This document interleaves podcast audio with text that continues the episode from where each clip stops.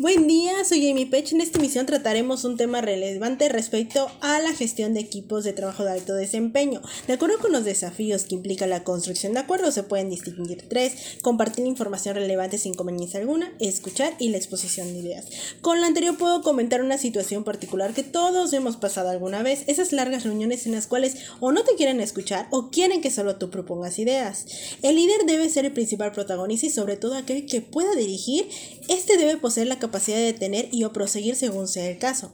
El líder estratégico debe tener como principal reto el poder lograr que todos los participantes comprendan que la decisión tomada es aquella que puede surtir un mejor efecto.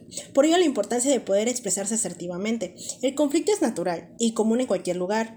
Surtir efectos positivos se requiere del uso de lo que se conoce como el tercer lado. La forma de utilizarlo es que se debe tomar de referencia como tal el problema o tema a tratar más que los intereses personales. La inteligencia emocional toma fuerza puesto que se requiere utilizarla para no perder de vista lo que verdaderamente importa. Ahora, como en todo desarrollo de expresión de ideas o búsqueda de solución de conflictos, se requiere de una dirección para no perder el hilo.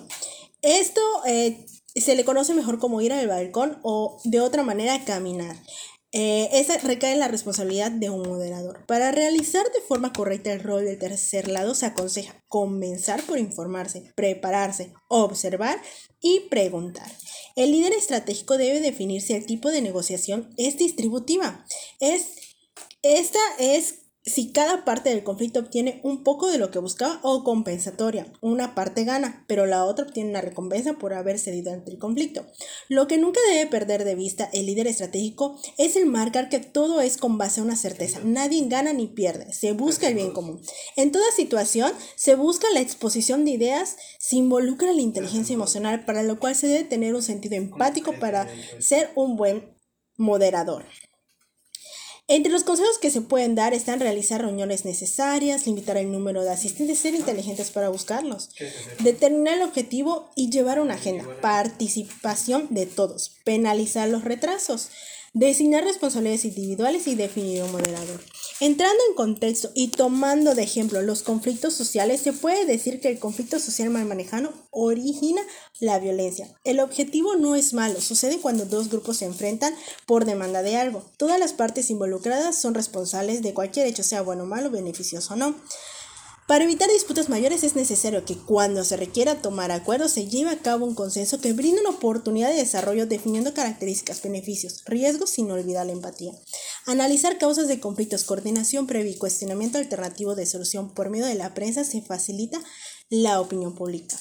Los conflictos sociales se deben solucionar desde su lugar de origen. Produciendo soluciones es una forma de prevención de conflictos que se transforme en beneficios. Es mucho mejor actuar ante cualquier situación con educación, diálogo e información compartida que con crisis, violencia e inestabilidad social. Los conflictos son parte de la naturaleza humana, la diferencia radica en cómo los manejamos. No son buenos ni malos las consecuencias, es lo que provoca las acciones favorables o perjudiciales para los involucrados. Por ello es indispensable actuar con confianza, responsabilidad y respeto.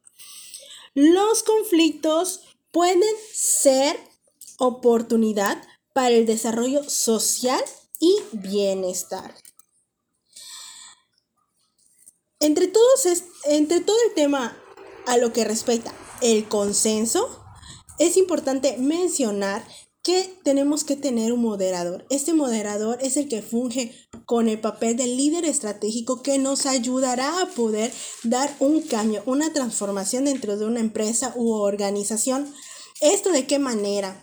De desde una perspectiva en la cual se tenga que preparar previamente, es decir, con todas las bases que debería de tener un líder estratégico para que de esta manera pueda ser un buen moderador, escuchando todas las partes, cambiando las emociones, ofreciendo también esta parte de confianza plena para que cada uno de los participantes se abran y puedan decir todos los intereses que estos tienen o que estos persiguen. Como tal, se debe recalcar que no hay algo bueno o malo, no hay comentario favorable o desfavorable, simplemente se buscan tratar situaciones en las cuales se puede obtener una oportunidad más que una desventaja. una oportunidad más que cualquier situación perjudicial, principalmente para una organización.